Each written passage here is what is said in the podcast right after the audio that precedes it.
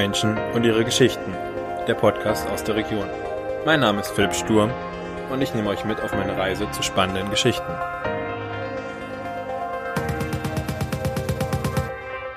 Hallo Janosch. Hallo Philipp. Ähm, ich in der Vorbereitung auf die Folge habe ich mir so ein bisschen halt deinen Lebenslauf äh, angeguckt, mhm. was ich so äh, gefunden habe. Ich glaube, es wird eine sehr spannende Geschichte und eine sehr individuelle. Kann man das so sagen, so anteasern? Passt es so, oder? Ja, ich, ja, ich würde schon sagen, also ich meine, was ist individuell, aber ähm, ich glaube in der Kombination, wie sich jetzt mein momentanes Leben darstellt, habe ich noch keine zweite Person getroffen. Von daher ist es möglicherweise individuell, wobei es für mich natürlich völlig normal ist. Ja gut, ne? also wir haben ja eben im Vorgespräch, hast du dann so ein bisschen erzählt, wann das so angefangen hat, wann sich die Wege so ein bisschen rauskristallisiert hat. Ähm, das war ja schon relativ früh, mit acht beziehungsweise neun Jahren. Also mit acht Jahren hast du angefangen Musik zu machen. Genau. Und genau. mit neun Jahren kamen die ersten Reptilien. Ja, genau, genau. Und jetzt also, erzähl du mal weiter. Ja, also Genau, also der zweigleisige Lebensweg, der hat sich eigentlich seit dem achten oder dann eben seit dem neunten Jahr eigentlich angebahnt. Ähm, ich habe schon früher, ähm, äh, mit fünf, hat mein, mein Vater immer versucht, mir Klavier beizubringen, aber wieso ist, wenn die Eltern irgendwie versuchen, Unterricht zu geben. Also mein Vater spielt sehr gut Klavier. Ähm, das hat nicht geklappt. Und dann war es aber irgendwie so, dass es, ich wollte Musik machen und er wollte das auch. Und dann hieß es ja, such dir ein Instrument aus. Und dann habe ich halt gesagt, ja, ich würde eigentlich gern Saxophon spielen, so. Und ähm, dann kam es halt. Dann habe ich mit acht Jahren mein erstes Saxophon bekommen und habe dann auch ähm, ein bisschen Unterricht gekriegt. Und ähm, gleichzeitig war das aber so, dass ich auch, ähm, also ich bin aufgewachsen auf so, nennen wir es mal, einem kleinen Bauernhof, so von den Großeltern. Da waren immer Tiere da. Und ähm, ich hatte schon immer irgendwie so eine unglaubliche Faszination für ich nenne es mal außergewöhnliche Tiere so. Und äh, ich, ich weiß nicht, ich sag's immer so im Scherz, ich habe als Kind irgendwie mit Dinosauriern gespielt und das ging irgendwie so weiter. Also und dann waren halt irgendwie diese Faszination da für alles, was kein Fell hat und einen Schuppen hat und irgendwie ein bisschen komisch ist. Und ich kann mich auch noch erinnern, wenn ich wie eindrucksvoll das war, dass ich mit mit sieben oder so durfte ich mal so eine Python halten und irgendwie da was dann passiert. Und ich habe mir das irgendwie ja, dann habe ich halt ein bisschen dahingehend geredet, dass ich ähm, halt mit meiner Mutter, ich meine, wenn ein Kind kommt und sagt, ja, ich will Reptilien halten und so, ja, hm, das ist natürlich nicht das naheliegendste und auch nicht das Schönste für die meisten Eltern, aber es hieß so. Die meisten Diskussionen gibt's ja schon bei Hase oder Hund, ne? Also, genau, oder genau, Hamster. Genau, aber das, also Hase, Hund, das war alles durch, hatten wir sowieso. Okay. So, ähm, von daher, und dann ging so, ja, naja, also ja, eine Schildkröte. Okay. Wir fangen mal langsam genau, an. Genau, eine Schildkröte. Eigentlich war ich immer, ich immer, wenn alle mich fragen, was ist dein Lieblingstier, dann habe ich immer gesagt, eine Schlange. So. Aber eine Schildkröte ist okay, kann ich mit leben. Ähm, dann war es aber so, dass wir ähm, dann, ja, ich glaube, mit Krokodilen ähm, gehören und äh, Schildkröten ja mit zu den ältesten äh, Lebewesen auf der Erde, oder? Genau, also unter den Reptilien auf jeden Fall. Also es gab, es gibt ja Schildkröten, die irgendwie 140, 170 Jahre alt geworden sind. Ich meine, es gibt auch Spezies, die werden nur 40 Jahre, aber so im Schnitt sind es sehr langlebige Lebewesen, Krokodile auch, aber es gibt zum Beispiel auch Vögel, die sehr, sehr alt werden können. Also, aber ich meine auch von der von der Evolution her, was wenn du sagst, du hast mit Dinosauriern gesp äh, so. gespielt, ähm, dass es da, dass die ziemlich lange da Ach. schon äh, als äh, als Gattung quasi so, auf okay, der natürlich, oder? ja genau, ja. erdgeschichtlich ja. Ähm, sind das genau. im Prinzip lebendige Dinosaurier. So ist es. Also da hat sich wenig getan in der Zeit. Die sind natürlich ein bisschen kleiner geworden. Ähm, was aber die Anatomie und Physiologie angeht, ist das noch wie vor x Millionen Jahren. So. Und dann, ja, also dann kam das so, dass ich unbedingt diese Schildkröten dann haben wollte, weil ich zumindest dahingehend das Go hatte, aber wir hatten keine gefunden. Und dann hatten wir Bekannte und die haben gesagt, ja, wir haben Schildkröten, die legen immer Eier. Ich weiß nicht, wir kriegen da kleine, keine Schildkröten raus, aber ihr könnt sie mal probieren. Also habe ich ein Gelege Eier gekriegt und dann hatte ich halt irgendwie auf einmal sechs Schildkröten, weil, weil halt alle diese Eier geschlüpft sind. So. Und so Was hast du anders gemacht als äh, die vorherigen Besitzer? Das weiß ich nicht. Also ich, ich hatte das gleiche Setup. Also die hatten schon so einen Brutkasten und so und die haben mir das gegeben. Vielleicht hatte ich einfach nur Glück. Ja, okay. Vielleicht hatte ich aber auch ein Händchen, ich, Ja. ich weiß es nicht. Und dann hatte ich halt eben diese sechs Schildkröten. Und es war aber dann eben so, dass ich, weil wir eh nicht damit gerechnet hatten, dass aus diesen Eiern was wird, habe ich dann meine Mutter während der Zeit schon bearbeitet und sie meinte, na ja, also wenn es jetzt nichts wird, also irgendwie so eine Echse oder so, das kannst du dann auch haben. Ja, und dann war es halt so, dann hatte ich irgendwie ein Jahr eine Schildkröte, dann habe ich angefangen, meine Mutter zu bearbeiten, dass ich ja eigentlich schon das Go hätte für eine Echse und dann war halt irgendwann, habe ich halt Agamen bekommen. Und dann kam eins zum anderen. Also und dann war irgendwie, waren die Weichen gestellt, so, okay, ich kann auch eine Schlange haben. Und dann war das so, dass ich dann mit, weiß nicht, mit elf, zwölf habe ich dann meine erste Schlange bekommen. Und es wurden dann auch immer mehr. Und dann irgendwann war dann, also so in meiner Jugend stand mein komplettes Zimmer voll. Also da waren dann, also die Schildkröten waren immer im Garten. Ähm, aber da waren halt dann irgendwie mehrere Echsen ja, und dann verschiedene, also Agamen, Geckos, Chamäleon äh, und dann immer so zwischen acht und zwölf, dreizehn Schlangen, die ich so hatte. Äh, Vogelspinnen ging nie, das wollte ich auch immer noch haben, so, aber das ging nie, also da war die Grenze dann überschritten. Ähm, das kam dann irgendwann später. Als ich dann ausgezogen bin, kamen dann noch ein paar Vogelspinnen dazu. Wir müssen mal äh, ganz kurz, glaube ich, einen ganz weiten Sprung nach vorne machen, Ja. zur heutigen Zeit. Nur das mal kurz so einzuordnen, nicht, dass jetzt die äh, Hörer denken, ich sitze bei jemandem, der irgendwie illegal Tiere, äh, Reptilien hält, sondern du bist Tierarzt. Ja, Ne, genau. Also nur, dass wir Richtig. da mal den, äh, dass wir das Ziel Ja, des richtig. Weges mal kurz aufzeigen. Absolut. Also das Ähm. hat mich dann dahin gebracht, wo ich heute bin. Ich bin Tierarzt, ich bin also Tierpathologe. Genau, das ist dann nochmal ein bisschen spezieller, Genau. da können wir dann nachher noch drauf. Genau. Und, Und- dass wir kurz den Rahmen halten. Genau. Und ja, also so ging das im Prinzip dann auch immer weiter. ähm, Und das habe ich mir auch beibehalten bis heute. Es ist natürlich, seitdem ich das beruflich mache, ist der Reiz, ähm, so viele Tiere zu Hause zu haben, ist ein bisschen zurückgegangen. Auch wenn man jetzt äh, sieht, ähm, wenn man eben mit, der, mit den Erkrankungen und so ähm, konfrontiert wird und sieht, wie viel Haus- und Haltungsgemacht ist, ja, dann fängt man irgendwann auch an, die Haltung ein bisschen zu überdenken, so, und seitdem habe ich das deutlich zurückgefahren. Ich meine, du siehst ja jetzt hier, wo wir sitzen, hier im Raum sind jetzt noch drei Spinnen, zwei Schlangen und ein Gecko, so. Und äh, es sind noch ein paar Schlangen im Wohnzimmer und das war's dann, ja. Naja, jedenfalls, und ja, so ging das halt über die Jugend hin und äh, zeitgleich habe ich aber auch immer in meiner Freizeit ähm, extrem viel musiziert, habe das eben mit dem Saxophon weiter ausgebaut. Äh, mein Papa hat mich dann auch schon als Kind eigentlich immer mit auf irgendwelche Bühnen gezerrt, wenn er irgendwelche Auftritte hatte, was im Nachhinein eigentlich ganz schön gut war und auch äh, ganz schön mutig von ihm, weil ich meine, das ist schon ernsthafte Musik, die die gemacht haben und ich war halt klein und ich konnte das jetzt da noch nicht so gut. Und aber wie gesagt, und dann kam das in der Jugend, dass ich dann in irgendwelchen, in irgendwelchen Bands war, halt vor allem Big Bands und Orchester und solche Sachen. Und dann war eigentlich ab meiner Jugend klar, okay, also entweder ich werde Tierarzt, weil ich gemerkt habe, wenn irgendwas mit meinen Reptilien nicht stimmt, das war nicht häufig der Fall, dann muss ich sehr weit fahren. Ich bin einmal bis nach Berlin gefahren mit einer Python, die krank war. Oh. Äh, hat sich meine Mutter gefreut, ja, als sie mit, mit, mit mir mit, und der Python nach Berlin gefahren ist. Eine Python ist eine Würgeschlange, ne? Genau, Ja. genau. Aber das ist jetzt nicht die meisten, die jetzt da nicht in der Materie sind, die denken, ja, oh Gott, eine Python. Es gibt auch Pythons, die sind 70 Zentimeter lang. Also es gibt auch Pythons, die sind 8 Meter, aber äh, breites Spektrum, sag ich mal. Und Ich hatte halt so, ja, anderthalb Meter ungefähr. Und ähm, da war eigentlich auch diesen Tierarzt, den ich dann damals in Berlin gesehen habe. Ähm, er ist inzwischen verstorben. Er ist, ähm, aber der war eigentlich so, ich habe den gesehen, habe gesagt, genau, das will ich machen. So. Und dann war klar, okay, ich werde entweder Tierarzt oder ich wusste ja, man braucht dafür ein sehr gutes Abi. Wenn das nichts wird, dann wäre ich Musiker. So. Und ähm, es war dann eigentlich auch so, bis zum Abitur, ich war ein passabler Schüler. So, ich war nicht der allerbeste, aber ich war ein passabler Schüler.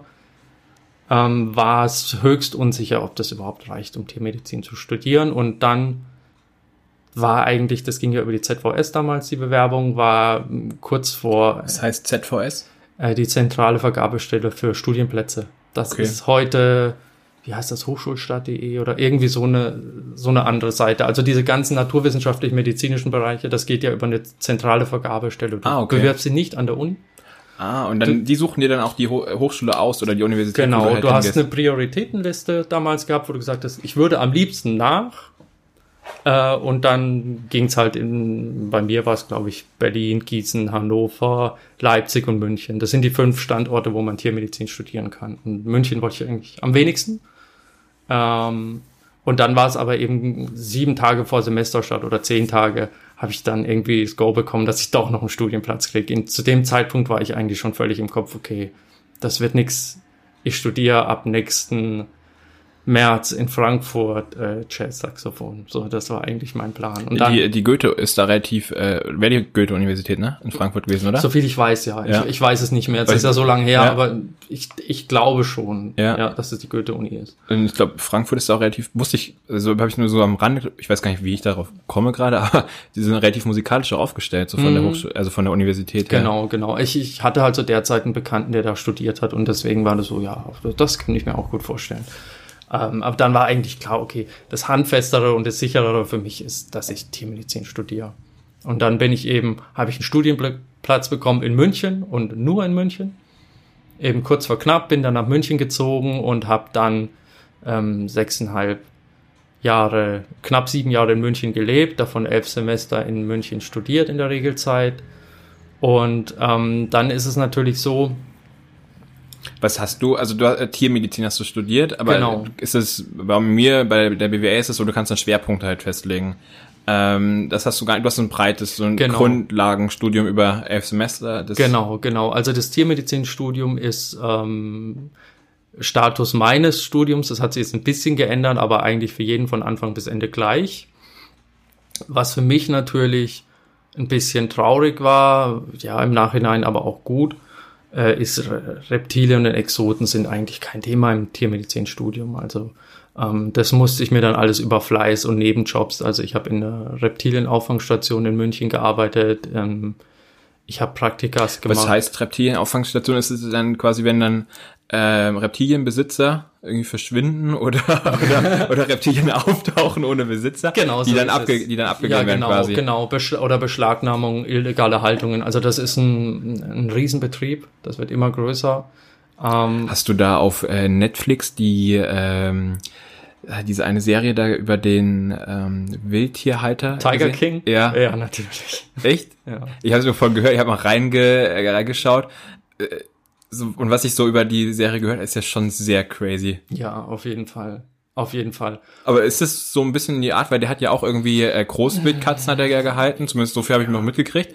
Äh, das, das gibt es das so in Deutschland auch? Also mit Großwildkatzen gibt es es nicht, dafür sind die Auflagen zu streng. Es gibt noch einzelne, also es wurde auch immer strenger. Es gibt noch einzelne Großkatzen in Privathand, das sind aber, soweit ich weiß, meistens Geparde, ähm, weil die noch einigermaßen haltbar sind, aber alles andere geht in Deutschland Ich nicht. stelle mir jetzt da jetzt so einen, ähm, äh, so einen, so einen Mann irgendwie vor, in einem riesen Haus, der in einer- so einer riesen Empfangshalle da steht und dann so seinen Geparden Ja, genau. während, während er mir zum Podcast die Tür aufmacht.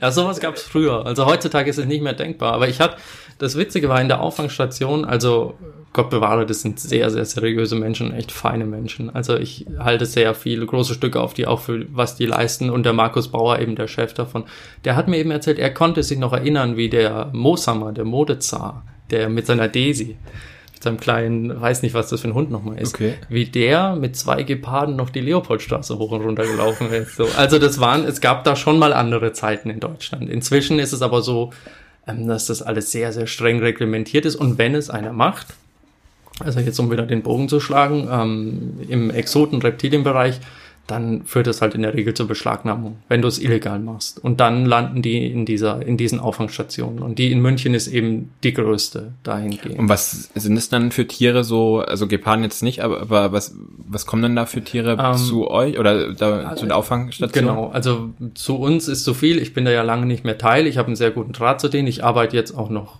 für die als Dienstleister. So. Ähm, da kommen im Prinzip also erstmal jegliche Sorte Reptil. Also ganz viel immer die gleichen Arten, weil es gibt halt so gewisse Arten, die ganz viel gehalten werden in Deutschland, die man auch gerne mal unterschätzt, wie halt so Leguane oder so, weil so ein Leguan, wenn du den kaufst, der kostet nicht viel, der ist dann 25 Zentimeter lang.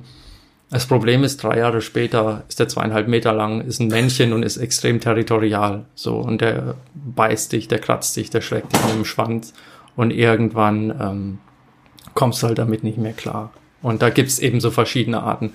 Das andere sind halt einfach Arten, die, ähm, wie gesagt, illegal gehalten werden, weil sie entweder ein besonderes Gefahrenpotenzial haben, also wie verschiedene Giftschlangen, Krokodile, Alligatoren, solche Sachen.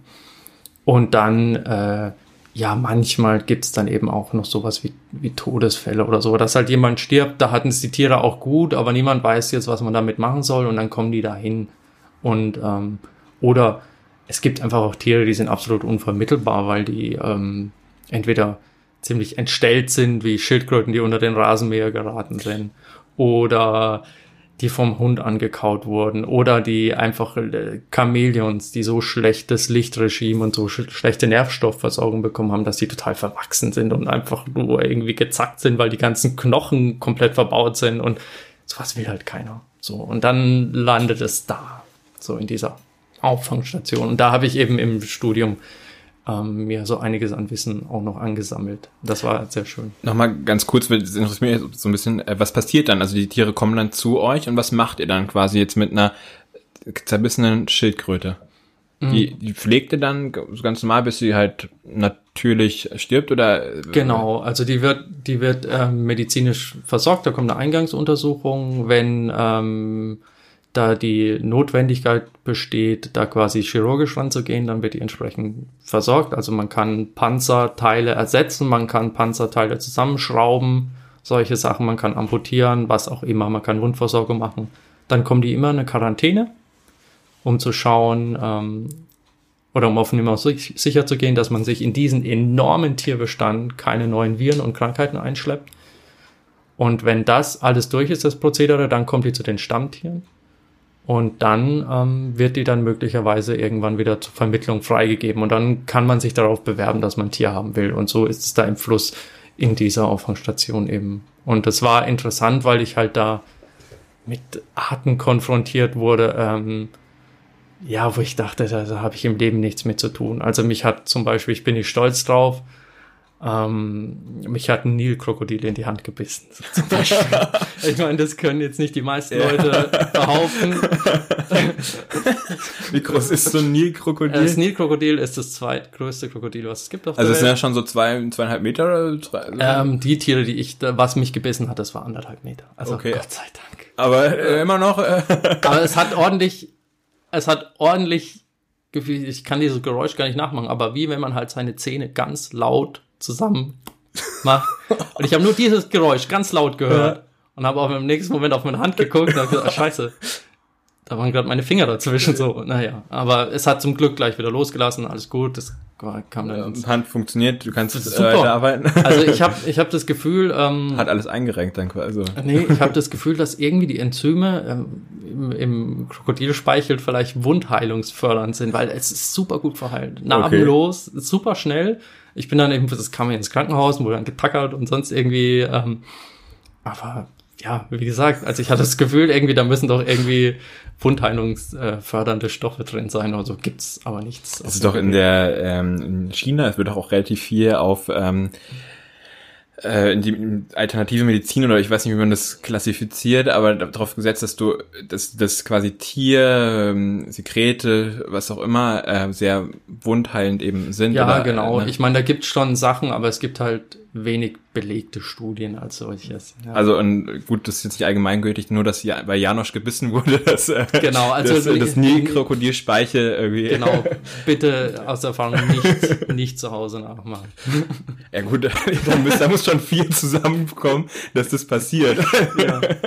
ja. Ähm, weißt du, wir sitzen jetzt hier bei dir in äh, Bad Kissing im dritten Stock. Ich weiß nicht, ob uns jetzt hier ein Nilkrokodil über den Weg robbt. Mm, nee, das wäre sehr, sehr ungewöhnlich. Also uns würde noch nicht mal eine Schlange über den Weg robben, weil ich schon äh, tunlichst darauf aufpasse, ja. dass das dass alles an Ort und Stelle bleibt. Also das ist toi toi toi auch zum Glück noch nie passiert. Das einzige ein Dackel. Genau, ein wilder Dackel, der ja. immer hin und her läuft. okay. Ähm, gut, du wurdest äh, vom Nilkrokodil gebissen, äh, hat super verheilt. Mm, aber lass noch mal den Schwenk auf die andere Schiene gehen, auf äh, die Musik, weil das mm. ist dann auch mhm. für später dann genau. ähm, interessant. Die Musik hat dich die ganze Zeit eigentlich schon begleitet und was ich so rausgehört habe, die Familie war auch ziemlich oder ist ziemlich musikalisch. Genau, geprägt. also die, die, die männliche Linie in der Familie, das sind alles irgendwie Musikverrückte gewesen. Und ähm, als mein, also von meinem Papa habe ich immer sehr viel mitgekriegt und auch sehr früh die Liebe eigentlich zum Jazz so vermittelt gekriegt, weil das war halt die Musik, die bei uns zu großen Teilen präsent war. Und äh, mein Opa, der hat so, wie man halt früher auf Ortschaften mit Schifferklavier und Gitarre und halt einfach so eine Stimmungsmusik auf Festen gemacht. Und als mein ähm, Opa dann verstorben ist, habe ich eben von ihm auch diese ganzen alten Instrumente vererbt bekommen und da ist auch so diese, ja, dieses Gefühl, so ein ganz altes Instrument, was schön erhalten ist, in den Händen zu halten, dass es was Besonderes ist. Das ist so in mir erwachsen, weil ich mir denke, was hat dieser Mensch alles mit diesen Instrumenten wohl erlebt? Und du hast es so im Kopf und stellst dir vor, so eine gewisse Geschichte, ob es stimmt oder nicht, ist was anderes. Aber du denkst einfach, du hast sowas, ich meine, das hast du ja mit vielen alten Sachen, dieses Gefühl der Historie. Und ähm, das kam eben dadurch, durch, als ich eben von meinem Opa die ganzen Instrumente bekommen habe. Und ähm, ja, aber das war alles, das war kurz nach dem Studium und während dem Studium war es aber so, dass ich dann ja eben auch in einer kleinen Mietwohnung gewohnt habe und habe dann gesagt, ich kann hier jetzt nicht immer in meiner Freizeit Saxophon üben, äh, irgendwo in München im Block. Da bringen mich irgendwann alle um. so, dann habe ich eben angefangen, habe gesagt, okay, dann spiele ich was ähm, gängigeres, was man leise spielen kann und habe angefangen Gitarre zu lernen, habe mir das selber beigebracht und äh, habe dann auch angefangen zu produzieren. So, und habe mir ein kleines äh, Studio aufgebaut. Das hast du immer noch. Wir profitieren auch gerade ein bisschen davon. Genau, ähm. genau. Meine Mikrofonstände ja. kamen zum Einsatz. ähm, genau, habe mir das aufgebaut ähm, und habe da eigentlich immer nächtelang irgendwie halt irgendwelche Beats gebaut und solche Sachen. Also hauptsächlich so elektronisch, jetzt nicht irgendwie so EDM-Sachen. Ich würde eher Deep House oder so in die Richtung. Ich, ich konnte es auch nie einordnen. Wenn mich jemand gefragt hat, was machst du für eine Musik, habe ich gesagt, ja, irgendwas Elektronisches, hörst dir einfach mal an. So.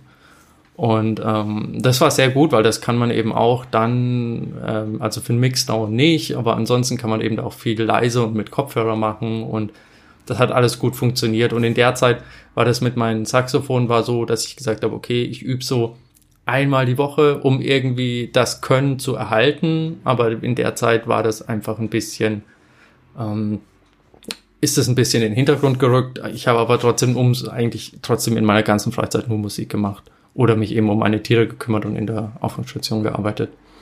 Ja. Und ähm, dann eben mit Beendigung des Studiums ähm, war für mich eigentlich dann schon klar, auch wenn ich mein komplettes Studium nach Reptilien eigentlich ausgerichtet habe und gesagt habe, ja, im, also es war jetzt sehr schön, dass ich jetzt weiß, wie man Käse macht und Wurst macht und dass ich weiß, wie man eine Kuh rektalisiert und ich weiß, wie man ähm, einen Kaiserschnitt macht. Aber das reizt mich irgendwie. Also das nicht, dass es mich nicht reizt, aber es war einfach nicht mein, mein Schwerpunktgebiet. Und dann war für mich klar, okay, ich will ähm, mir das mit den Exoten beibehalten, aber ich will auch ähm, nicht immer in, an erster Stelle irgendwie stehen, also in der Front und irgendwie in der Praxis stehen und mit Patienten, Besitzern den ganzen Tag Kontakt haben, sondern ich will eher so in diesem ganzen Hintergrundbereich, also Industrie, Forschung, äh, Diagnostik, solche Sachen. Und dann hat sich's eben so angeboten, dass wir ja hier in Bad Kissingen äh, mit meinem Arbeitgeber einen sehr, sehr großen Tiermedizin, tiermedizinischen Dienstleister eben haben, ähm, mit Laboclean eben, wo ich jetzt arbeite. Und ähm, da bin ich halt dann so erst über ein Praktikum und dann über halt einfach, das ist, hat auch menschlich sehr, sehr gut gepasst. Da bin ich dann so reingerutscht ähm, und dann haben die mir, ich hing dann eh so ein bisschen, also ich wusste, okay, Klinik ist nichts, aber ich hing so ein bisschen in der Luft, weil ich eigentlich schon sehr gern promovieren wollte. Und dann haben die gesagt, okay, wir bieten, wir bieten dir das an. Du kannst bei uns promovieren. Du kannst ähm, ein Reptilienthema machen. hast auch relativ freie Hand, was du machst. Ähm, und kannst dann bei uns quasi nebenbei noch ein bisschen Geld verdienen, dass du dir diese Promotion und so, dass du dir das leisten kannst. Weil in der Uni meine Option, ich hätte auch in der Uni promovieren können, aber da hätte ich halt nichts verdient. So und Hättest so. du am Lehrstuhl arbeiten können, irgendwie, ja, dann für irgendeinen Professor oder irgendwie Vorlesungen oder sowas halten können? Ich Oder hätte so ein bisschen- oder mit dem Forschen? Nee, das Problem war in der Sache war, dass ähm, zu dem zur Zeit meines Studiums, wo ähm, am Anfang war diese Auffangstation noch Teil der Veterinärmedizinischen Universität. Okay. Die wurde dann aber ausgegliedert.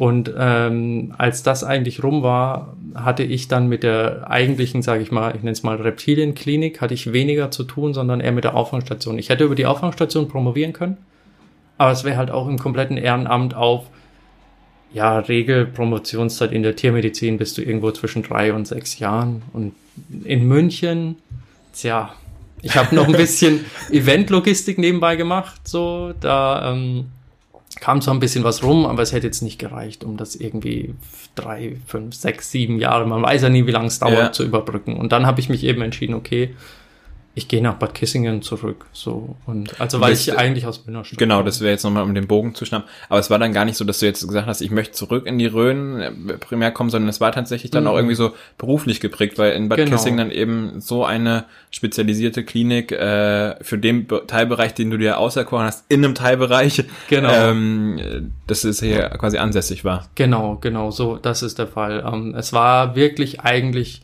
eine Vernunftsentscheidung, so ist, ähm, die ich nie bereut habe, nie. Also ich wusste ja, hier ist es schön. Ich wusste, hier kann man sich's auch schön machen. Ich wusste, ich habe hier auch Freunde. Ich habe perspektivisch auch hoffentlich mehr Freunde, die wieder zurückkommen, was sich auch absolut bewahrheitet hat. Also alle meine Freunde sind irgendwie wieder da, so. Ähm, Hättest du das damals gedacht? ich habe es gehofft. Okay. Gedacht, gedacht hätte, habe ich es nicht. ich habe es einfach nur gehofft. Also, dass, dass man sagt, ja, vielleicht kommen ein paar von den alten Freunden wieder. Und ähm, ja, also vielleicht hat es dann hier doch schon eine gewisse Anziehungskraft, die Region. Wie- ich weiß es nicht. Wie guckst du, also ich will jetzt nicht deinen Freundeskreis so aufziehen, aber wenn du guckst, äh, Marius Jordan, durch den ist ja auch der Mhm. Kontakt entstanden, äh, Matthias Klum, ähm, das gehört ja auch mit, zumindest zu der genau. alten Gruppe, äh, mit dazu. Jan Angermüller ist irgendwie mit dabei, so Jahrgang Genau, das oder dann- darüber oder drunter gewesen. Genau, das sind dann Also- die Leute, die ich so vom Sehen und so Genau, von früher noch also von der Schule dann, ne? Ich glaub, Äh, nee, ich war einfach viel in Bad Neustadt. Ach, ja, stimmt, ähm, die anderen waren ja alle in Bad Neustadt in der Schule, Genau, ne? genau. Der, der Matthias Klum, der war eine Zeit lang in Münnerstadt, da kam das eben zustande. Ja. Mit dem war ich auch ein paar Jahre in der Schule, da waren wir Best Friends. Und so ging das halt weiter. Aber Entschuldigung, du wolltest Äh, nee, äh, und dann äh, genau, der Magu, also Markus Büttner, äh, war, glaube ich, ein Jahrgang über Matthias. So Das ist möglich. Wie gesagt, die, vom, Also- die Verhältnisse am Ja. Röhm-Gymnasium kenne ich nicht. Ich war ja in Münnerstadt auf Ja. dem Schönborn-Gymnasium, deswegen. Aber hättest du das trotzdem, auch wenn du das mal auf deinen, äh, auf deinen Freundeskreis so beziehst oder auf dein Umfeld, was da so passiert ist, die dann auch zum Studieren weggegangen sind, nach München, Berlin oder wo auch immer hin, ähm, hättest du es gedacht, dass die erstens so diese Wege gehen, die sie dann gegangen sind und dann auch wieder zurück in die Rhön kommen? Also ich sag mal jetzt, ähm, was zum Beispiel den Matthias angeht, da war es mir irgendwie äh, klar, dass er seinen Weg geht, weil also ich habe den schon immer als extrem zielstrebigen Menschen so kennengelernt. Ja, klar, er ist da, also Ja. es ist faszinierend, weil er da ja auch seinen Bereich gefunden hat, Genau. der, ihm- der ihm enorm viel Spaß macht, wo er sich ja krass weiterbildet, also was er da so alles genau. äh, und er macht. positioniert sich da auch wirklich, auch wirklich sehr interessant, so muss ich sagen. Ähm, dass er zurückkommt, das ist schwer zu sagen. Also ich, Ich glaube, er hat ja auch im Podcast gesagt, dass es gar nicht so geplant war. Also, Genau. dass es halt sich ergeben hat mit Dentamedic, dass es Genau. ähm, funktioniert hat, ähm, also irgendwie gepasst hat, so beruflich. Ja. Aber ähm, beim Marius, ich meine, der Marius ist ja so in Anführungszeichen ein Röner Urgestein. Ähm, Der genießt es ja auch. Genau, Der ist, voll, ja. voll. Und ähm, finde ich einfach einen super Typen und auch wie das so läuft und was er gemacht hat, ich finde, das passt einfach auch so zu ihm und äh, zu seiner ganzen Art, wenn man ihn kennt. Und von daher, da wundert es mich auch nicht. Aber ich habe andere Freunde, ähm, wie einen, der eben in Chemnitz und Leipzig studiert hat, wo ich nie gedacht hätte, zum Beispiel, dass der hier wieder zurückkommt. Ähm, und ich eigentlich gedacht habe, ja, so ein Mensch, der muss in Leipzig bleiben oder der geht dann irgendwo nach Berlin oder sonst wie. Also jetzt hat er äh, eine kolumbianische Frau und oder dachte, er wandert vielleicht aus oder so. Aber auch der ist wieder hier und hat gesagt, er ist wenn man ehrlich ist, ehrlich ist, dann ist er hier auf dem Land am glücklichsten in der Heimat, so weil es einfach sehr viel Qualität und sehr viel Komfort bietet. So ja und das war mir klar. Also es war auch für mich klar, als als die Entscheidung kam, ähm, dass es, dass man sich das hier sehr sehr schön machen kann. So, aber es ist ja. Ich glaube, man muss es wollen dann. Genau. Ne? Also genau. du musst es dann wollen. Also vom selbst passiert es hier nicht irgendwie. Aber ähm, wenn du das möchtest, dann ist es hier sehr sehr lebenswert. Genau, absolut. Das ist es. Also es muss, es muss aus dir selbst natürlich kommen und äh, es ist natürlich ein Vorteil, wenn du hier aus der Region kommst und schon weißt, in Anführungszeichen, wie du die Leute und die Natur zu nehmen hast. Ähm, aber ich finde, das schlie also das ist keine zwingende Voraussetzung, sage ich mal. Und ja, und von daher war es mir eigentlich bewusst so, okay, die Entscheidung treffe ich, die habe ich getroffen, zwar aus einer Vernunft heraus, aber ich hatte nie Angst, dass das irgendwie schiefgehen kann. Ich habe zwar München eine Zeit lang schon hinterher getrauert, auch weil ich mich dort sehr, sehr wohl gefühlt habe, aber eigentlich war sehr schnell für mich auch klar, okay, das ist jetzt ein neues Kapitel. Das ist ein Kapitel, was ich nicht dachte, so, dass es so schnell wieder kommt, weil ich eigentlich dachte, ich bin noch länger weg, so. Aber es war absolut in Ordnung und äh, es fühlt sich gut an, ja. Und äh, jetzt bist du promovierter Tierarzt mit Schwerpunkt äh, Pathologie. Das Ja. ist ja dann schon mal ein Schwerpunkt in der äh, Tiermedizin. Genau, ne? das ist eine Spezialisierung, genau. Und da aber nochmal spezialisiert, speziell auf äh, Reptilien, Amphibien und Fische. Fische. ja, genau. Ähm, Und äh, so viel habe ich verstanden, dass bis 15 Kilo bist du zuständig, wenn da was äh, passieren soll, oder wenn da irgendwelche Krankheiten oder sowas ausfallen. ja, aber genau. aber f- klär mich vielleicht noch mal ein bisschen auf, was, äh, wie sieht dein Job aus, was machst du da konkret Mhm. ähm, und ja, was kommt dir da so auf den Tisch? Ja, also ich meine, erstmal, äh, mein Spezialgebiet sind ähm, Exoten. Also äh, das heißt aber nicht, dass ich auch nicht andere Tiere mache. Also ich mache ganz normal auch äh, Haus- und Heimtiere, also Hunde, Katzen, Schwerpunkt. Ähm, aber das andere, das können halt nicht so viele. Und deswegen ist es halt, wenn dann was kommt, und da haben wir uns auch inzwischen einen guten Namen gemacht, was die Exoten angeht, dann kommt es halt zu den wenigen Menschen, die sich damit auskennen. Und da bin ich halt einer davon. Das Und- heißt, äh, von einer der wenigen, ähm, um es mal so ein bisschen äh, einzuordnen, das heißt, deutschlandweit seid ihr auf jeden Fall der Ansprechpartner, europaweit auch ziemlich gut unterwegs, Ja. aber eigentlich auch weltweit der eine Ja. von wenigen Kliniken, wenn ich das so richtig verstanden Ja, habe, die also sich, ähm, wenn man irgendwas mit seinen Tierchen hat, äh, dann auf euch zukommt in den genannten Genau, Bereichen. genau. Also mm, ich würde es nicht als Klinik bezeichnen, wir sind ein Labor und Okay. Dienstleister, so, also für Kliniken, wieder Ja. für andere Tierärzte. Ähm, aber das stimmt, also das ist gerade im Exotensektor ist das schon ähm, inzwischen ein ziemliches Alleinstellungsmerkmal. Es gibt natürlich Mitbewerber überall, ähm, aber ich sag mal, mit der Fülle, was wir machen und was wir leisten, würde ich mich aus dem Fenster lehnen, um zu sagen, das ist eigentlich schon einzigartig. Und dann ist es irgendwie witzig, dass das dann gerade in Bad Kissingen ist und Aber nicht irgendwo, wo eigentlich so viele solche Tiere leben. Also Ja, aber das finde ich irgendwie das Faszinierende an der Region, weil es gibt so viele einzigartige Sachen. Ähm, ich versuche sie herauszufinden Ja. dem Podcast und zu äh, kennenzulernen, aber äh, was man so gar nicht am Schirm hat. Und das macht es ja dann auch irgendwie wieder so spannend hier. Ja, auf jeden Fall, auf jeden Fall. Und je länger man hier ist, umso mehr lernt man auch solche Sachen Ja. kennen, dass du denkst, oh krass, so okay. Ähm, ja, und wir sind halt irgendwie ein Teil davon, von, von dieser Nische, in der man sich positioniert und ähm, das wächst und gedeiht. Und ja, wie gesagt, und ich bin Pathologe, also stell mir keine Frage, wann muss ich XY impfen. Ich weiß es leider nicht mehr. Stell mir lieber die Frage, mein Tier hat diesen und diesen Tumor, wie sieht's damit aus? Also ich bin nicht derjenige, der den ganzen Tag irgendwie, wie es in Serien ist, äh, über irgendwelchen Tierkadavern ähm, kniet und ähm, mit den Handschuhen Blut verschmiert und Kittel ähm, rummacht, sondern im Prinzip ist der Pathologe mh, schon ein sehr, sehr bürobetonter Job. Also will heißen, ich ähm, mache Gewebediagnostik hauptsächlich. Also die, das Großteil meiner Patienten sehe ich nicht. Ich sehe nur einen Teil davon, aber der lebt noch. So, also der Pathologe ist nicht nur für die toten Tiere zuständig. Und das meiste ist eben, wenn ein Mensch ein Tier hat und das Tier hat irgendwas, ähm, was eine Zubildung ist, eine Umbildung oder sonst irgend- irgendwas, was komisch ist. Und dann gehst du damit zum Tierarzt und der Tierarzt sagt, das gefällt mir nicht. Ich nehme das mal raus. Dann kann der Tierarzt das rausnehmen. Der kann dir aber in der Regel nicht sagen, was es ist. Und da kommt der Pathologe ins Spiel. Dann kommt das eben zu uns. Wir machen die Gewebeuntersuchung, wir machen ähm, Präparate, erstellen wir mit entsprechender Spezialfärbung, mit nach verschiedenen, verschiedensten Nachweismethoden. Und ähm, ich muss dann am Ende eben sagen, okay, es ist diese und jene Zubildung, also das die größte Fragestellung ist eben, ist es ein Tumor oder ist es kein Tumor? So und dann kann ich ja sagen, ja, es ist ein Tumor oder es ist kein Tumor. Wenn es ein Tumor ist, muss ich halt sagen, ist er gutartig, ist er bösartig, ähm, wurde er komplett entfernt, habe ich Hinweise darauf, dass der streut, also sehe ich den in irgendwelchen Gefäßen drin und dann am Ende endet das eben so ein pathologischer Bericht, den man dann immer schreibt mit einer Prognose, wo ich dann eben aussprechen muss, okay, von günstig bis in Faust ist halt alles drin. Ne? Und ähm, ja, also man tut damit sehr, sehr viel Gutes.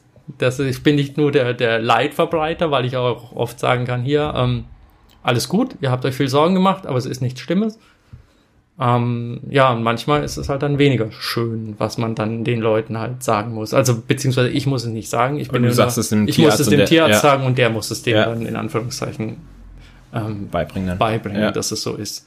Aber ich bin derjenige, der es im Prinzip, ja, also die Diagnose stellt und eben das dann ähm, dafür sorgt, dass, dass Klarheit herrscht. Und das ist ja eigentlich auch gut, denn ähm, selbst wenn es dann traurig ist, ähm, weiß man dann zumindest, woran man ist.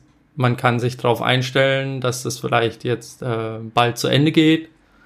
Ähm, und man kann dem Tier ja dann Gott sei Dank auch noch einen gewissen Leidensweg ersparen. So oftmals. Ja. Ja. Das ist dein, dein Hauptberuf quasi, ne? Genau. Und jetzt geht's in die andere Ja. Nische, in den Nebenberuf rein, der äh, mindestens genauso nischig ist wie äh, dein, dein Hauptberuf. Äh, du restaurierst Saxophone. Genau, genau. Also wir haben ja vorhin schon so ein bisschen anklingen lassen, den, äh, den Weg dahin. Die Musik hatte ich die ganze Zeit begleitet. Das, äh, der männliche Teil der Familiendynastie ist irgendwie äh, sehr musikalisch unterwegs. Ähm, aber wann hat es bei dir so angefangen? Also in München hast du Elektromusik gemacht, beziehungsweise Genau. Gitarre und, äh, gespielt und so. Äh, aber erst vor gar nicht mal so vielen Jahren hast du dann wieder das Saxophon dann für Genau. dich äh, entdeckt. Ja, also im Prinzip war es dann so, als ich 2012 wieder nach hier nach Kissingen zurückgegangen bin, ähm, da habe ich mir gedacht, dann mache ich das mir aber jetzt mit meinen Instrumenten. Jetzt habe ich mehr Platz, jetzt kann ich mir auch eine richtige Wohnung leisten, nicht nur ein kleines Zimmerchen. Ähm, jetzt mache ich mir das so richtig schön in Anführungszeichen. Und dann hatte ich auch immer, hatte ich mehr Muße und auch äh, ging das auch von der räumlichen Situation, dass besser, dass ich mehr üben konnte. Dann kam das wieder, dass wir ähm, dass ich mit meinem Vater wieder, äh, dass wir wieder eine kleine Jazzformation gemacht haben und da einfach wieder viel gespielt haben. Und ähm, diese Faszination, wie gesagt, mit den alten Instrumenten, das kam dann irgendwie über meinen Opa. Und dann wollte ich mir eigentlich so, weil ich so alte Saxophone eigentlich schon immer unglaublich interessant fand, das war dann so vor sechs Jahren vielleicht, wollte ich mir dann eben mal so ein altes kaufen. Und das war dann auch komplett restauriert und ähm, ich war aber ein bisschen zu langsam. Und der Verkäufer hat einfach gesagt, so, ja, es, es tut mir leid, er hat es jetzt eben verkauft. Er hätte aber noch eins, das wäre reparaturbedürftig. Da habe ich so ein bisschen nachgedacht und hab gedacht, ja, ich hätte schon mal wieder Bock auf ein neues Projekt. So und ich, ich, äh, weiß nicht, ich entwickle da auch so ein Biss und ich will mir das dann irgendwie aneignen und ich habe da auch sehr viel Fleiß und lese mich da ein und so und dann habe ich halt gesagt, ja okay, dann nehme ich das und dann habe ich halt dieses alte reparaturbedürftige Instrument bekommen und habe dann, wie gesagt, erstmal sehr viel, viel Studium getrieben. Also man findet, wenn man äh, sucht, schon viel Infos zu dem Thema und auch habe mich mit vielen Leuten unterhalten und habe das halt dann so über einen relativ langen Zeitraum, wenn ich es heute, mit dem wie schnell ich heute bin, so ein Instrument zu überholen, über einen Gut, das ist relativ aber ja äh, immer so, die Genau, Lernkurve. Wenn genau. ich überlegt habe, meinen ersten Podcast, den ich irgendwie versucht habe zu Ja, schneiden, genau. ähm, und wie ich es heute mache, äh, Ja, genau. Ja. Und so, so kam das halt dann, ähm, es war dann das erste Instrument, mir hat es mega Spaß gemacht. Das war ein richtig gutes Projekt.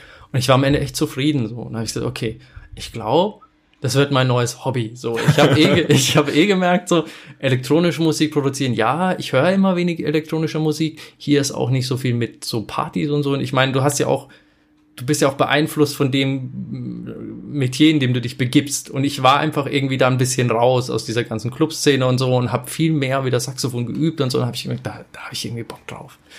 Und da habe ich gesagt, okay, es wird jetzt mein neues Hobby. Äh, Saxophone äh, restaurieren und sammeln. So, weil ähm, du hast auch einige äh, drüben stehen, ne? Genau, also, ich habe immer so, Pi mal Daumen, irgendwie so zwischen 30 und 45 Instrumenten habe ich immer hier.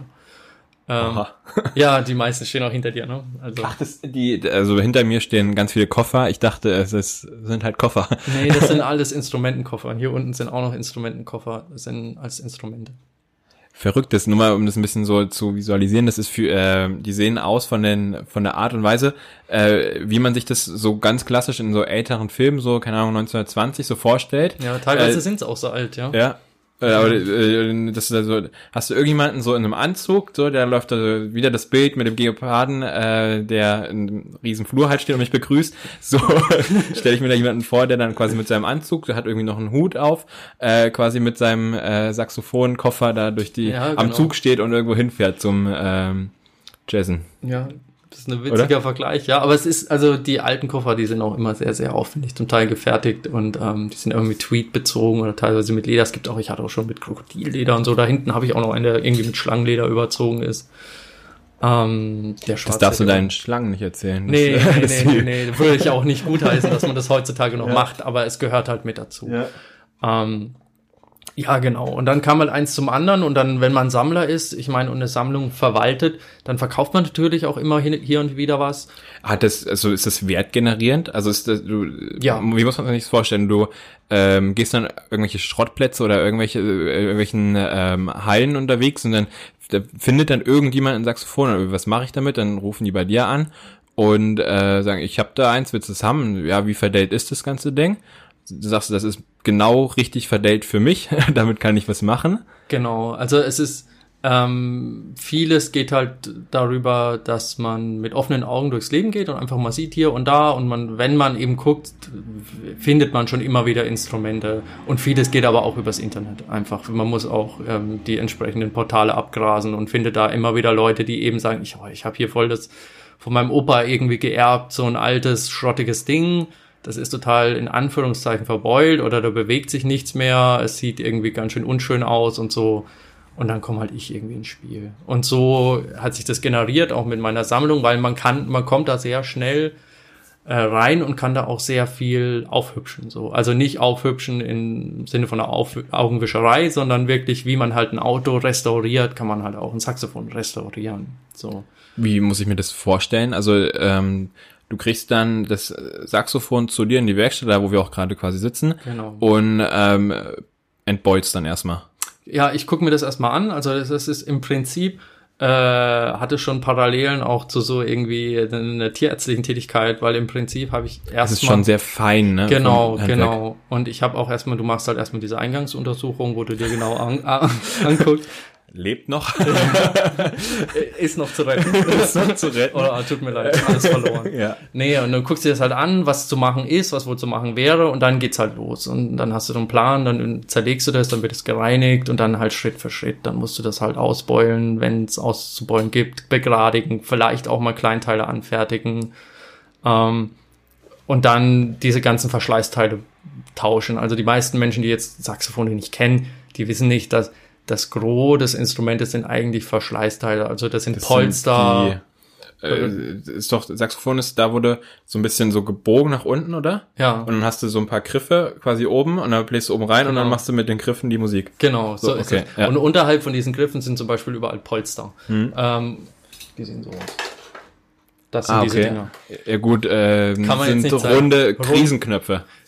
In der Art. Sowas. Aus Leder, ja, genau. Ähm, und solche Sachen. Das muss alles getauscht werden und das muss alles eingestellt werden ähm, und dann alle anderen Verschleißteile, weil das Instrument besteht komplett aus Messing, ähm, also die meisten. Das Ziel ist aber, dass kein Messingteil auf ein anderes Messingteil trifft, weil das macht ein sehr, sehr lautes Klappergeräusch. Das heißt, alle Verbindungen müssen irgendwie gepolstert werden. Und da sind wir äh, in Bereichen, von weniger als Zehntel Millimetern, wo es da auf den Spiel, auf das Spiel ankommt, dass das sauber und vernünftig durchläuft. Ähm, deswegen muss man auch, wenn man so Kork oder so hat, den habe ich eben von, von wirklich 0,2 ähm, bis drei Zentimeter ungefähr, so in der Dicke. Das also, ist, äh, nee, das ist nicht das, was, äh, man muss sich hier so einen, so einen Schraubenschrank vorstellen. Ja, genau. Mit, äh, ich weiß nicht, wie viele Schubladen.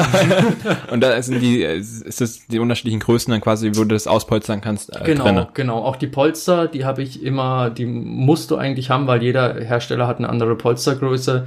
Ich habe die Polster in verschiedenen Qualitätsstufen äh, von quasi 6 Millimeter bis 53 Millimetern in der Größe in halb Zentimeter, äh, halb Millimeter Schritten. So, also es ist immer sehr, sehr viel Zeug, was man da, da haben muss, um das eben wieder sauber und schön zu machen. Und das kam natürlich nach und nach, weil als ich das noch gesagt habe, okay, es ist ein Hobby, dann hat, hatte ich schon viel und es wurde immer, immer mehr. Und wenn ich dann irgendwie mal was verkauft habe, dann habe ich immer ein sehr, sehr gutes Feedback gekriegt. Und dann habe ich irgendwann gemerkt, okay, äh, also das macht schon sehr, sehr viel Spaß. Und dann kamen eben die Leute, die gefragt haben, hier, ich habe mein Saxophon, kannst du doch mal drüber gucken und so. Und die waren dann auch immer zufrieden. Und dann irgendwann habe ich gemerkt, so in meiner Freizeit, das bestimmt halt meine Freizeit komplett. Und ähm, dann war eigentlich das irgendwann nur naheliegend zu sagen, okay, ich merke, es funktioniert, ich merke, mir macht es unglaublich Spaß. So, das fühlt sich jetzt nicht unbedingt an wie ein Job, sondern nach wie vor noch wie ein Hobby. Ich mache damit Menschen glücklich, ich mache damit mich glücklich. Also mache ich es gewerblich. So. Und ähm, ja, das mache ich jetzt seit drei Jahren. Bis wie viel kannst du da was retten? Also wenn das mal richtig verbeult ist, da ganz viele Polster gefehlt haben, mhm. äh, bis zu welcher Klangqualität kannst du das wieder zurückführen? Also ich bin der Meinung, dass ich die Instrumente, die meisten Instrumente besser hinbekommen, als sie neu waren. So, vom, vom, nicht von der Optik, darauf kommt es auch nicht an. Weil so, vom, vom, vom Ton drauf an, ne? Von, also. wie das, wie das sich anfühlt, wie das sich anspielt, ist eigentlich das Ziel, das besser als Neuzustand hinzukriegen, weil ähm, und das funktioniert eigentlich auch, weil die meisten äh, neuen Instrumente, die sind ja trotzdem irgendwo klar, da ist sehr viel Handarbeit drinne, also zumindest bei den alten Instrumenten. Ähm, aber trotzdem waren das Großserienfertigungen so zum Teil. Und dann war natürlich die Endqualität nicht so hoch, als wenn ich jetzt sage, ich nehme das komplett auseinander und äh, schaue, dass jegliches mechanische Spiel äh, beseitigt ist. Ich schaue, dass ähm, alle Polster perfekt decken, dass da keine Luft reinkommt und es kommt dazu, ähm, sagen wir mal vor 70, 80, 90, 100 Jahren, da gab's Kork und Filz. So, und damit wurde alles gemacht. Ähm, heutzutage gibt's halt viel, viel bessere und haltbarere Meta äh, Materialien. Es gibt halt ähm, so teilsynthetischen Kork, der halt nicht mehr komprimiert, weil mit der Zeit wird das alles brüchig und platt und so und das gibt's halt nicht. Oder Teflon. So, also Teflon ist zum Beispiel halt ein super Material, um gewisse, äh, wenn irgendwo Scherkräfte sind, um das da drüber zu ziehen, dass du halt ja den Widerstand komplett herabsetzt. Und das war halt früher gar nicht möglich. Und deswegen würde ich sagen, ist das Ziel eigentlich besser als neu. Und ähm, man kann da viel machen. Also du schaffst es dann tatsächlich auch aus so einer Massenfertigung nochmal so ein richtiges, äh, richtiges Unikat halt durch die Restaurierung äh, genau. herzustellen. Also das ist dann wirklich richtig Wert kreieren dann von deinem ja, also ja, Arbeit her. genau. Also nach einer Überholung ist so ein Instrument natürlich deutlich mehr wert als vor der Überholung. Kommt natürlich darauf an, wie der Zustand vorher ist. Ich kriege auch Instrumente, wo ich sage, ja, super gut erhalten, da muss ich das zerlegen, nur in Anführungszeichen nur zerlegen, polstern, alles tauschen, ölen, einstellen, fertig.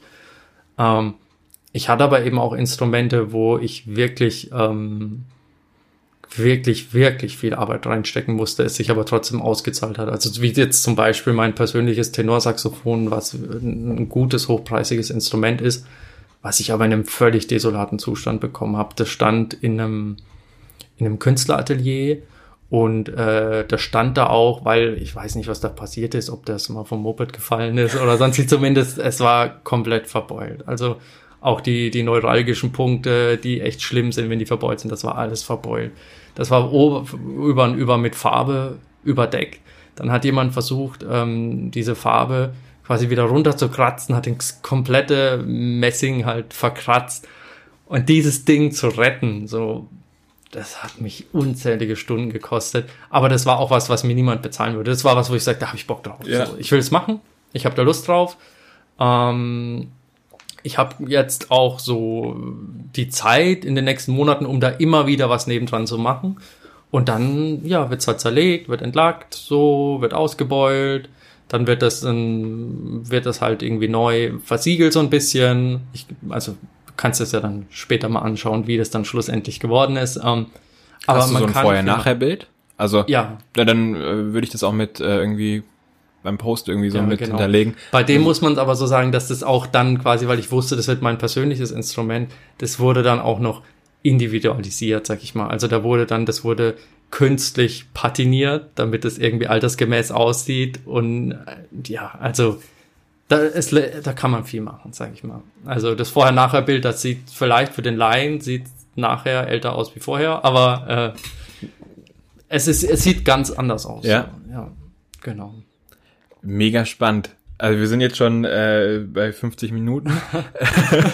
ich finde es so faszinierend, dass du äh, also äh, so zwei Nischen gefunden hast, die am ersten Blick, wo ich so mir, wie gesagt, wo ich mich so drauf vorbereitet habe, so ein bisschen so recherchiert habe, äh, wer ist denn der Janosch eigentlich, was macht er denn so? Ich so, wie, wie passt das denn eigentlich so zusammen? So, also so Tierpathologie für mhm. Reptilien, Amphibien, Fische. Auf der anderen Seite halt die Restaurierung, Sammlung und ähm, den Verkauf von ähm, Saxophon. So, wo sind da die Schnittmengen? Aber mhm.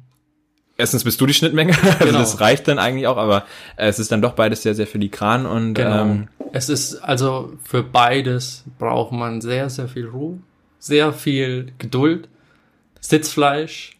Ja. Ähm, und was halt das Schöne ist jetzt bei den Instrumenten, ist halt dieser handwerkliche Aspekt, der dazu kommt. Aber ansonsten ist es eigentlich von dem systematischen sich reindenken, so in einen Krankheitsprozess oder so, oder eben in einen, ich meine, es heißt ja nicht um, umsonst, die in der Szene sagen alle ja der Sax-Doc, so, also der Doktor für Saxophone. Und ja. im Prinzip ist es schon so, weil du da auch dich, du musst dich da reindenken, du musst mal, okay, wie gehe ich das jetzt an? Und du musst dir die Skills aneignen und du machst auch irgendwas wieder heil, was vorher halt nicht heil war. Und also es gibt da schon so, zumindest psychologisch, gefühlt gibt's da schon einige Überlappungen. So. Ich glaube, wenn man sie dann sucht oder wenn man die Augen halt dafür aufnimmt, genau. dann äh, findet man überall irgendwelche Überschneidungen genau. und da genau. passt alles dann irgendwie zusammen. Deswegen finde ich äh, mega spannend. Und ähm, auf Instagram heißt du ja Dr. JD Saxophon, ist genau. ähm, bringt auf den Punkt. Ja, genau, genau,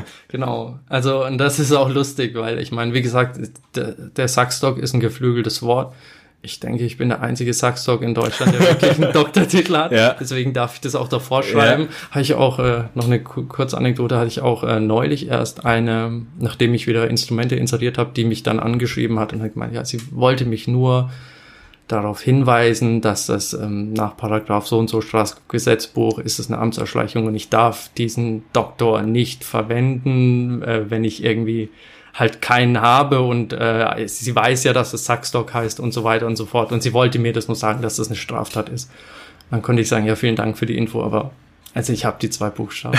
Ich darf das. Dann hat sie gesagt, ja, okay, dann ist alles in Ordnung. Ja. Das war dann äh, für mich so eine gewisse Genugtuung. Ja, ja glaube ich. Ähm, vor allem, wenn du da so mal so machen bist du dann irgendwie zehneinhalb Jahre oder elf Jahre halt wirklich rein mit äh, Büffeln genau, ähm, in der genau. Hochschule. Äh, da gewesen, also du hast ja. es gemacht und äh, das ist, ja, da darf man sich dann auch wirklich Dr. JD Saxophon ja, genau, oder Saxdoc. Genau. Ja. Genau. Und äh, ich meine JD-Initialen, das ist, das ist eigentlich mein äh, Spitzname, der so auf der Arbeit gekommen ist. Also meine Kollegen nennen mich alle JD. So. Und das, ja, am Anfang war es so diese Scrubs. Äh, ja, diese Scrubs-Analogie. Ja. Äh, inzwischen ist es aber Scrubs. Wer kennt noch Scrubs? So ja. jetzt, äh, ja, weiß nicht, ist es so geblieben und hat sich dann weitergesetzt. Dann war es für mich irgendwie naheliegend, das einfach so zu nennen. Ja. Nee. Mega spannend. Vielen Dank für die äh, super interessante Geschichte, für äh, diese zwei äh, doch sehr äh, ungewöhnlichen und äh, wie hast du es am Anfang gesagt? Also du hast ja, also ich hatte die Einleitung dann benutzt, aber mein Philipp, man könnte es individuell nennen. Genau. Oder äh, auch ein Sonderling. Ja, das hast du gesagt. ich finde ähm, individu individuell schöner. Äh, vielen Dank dafür. Ich habe zu danken. Mach's gut. Ciao. Ciao.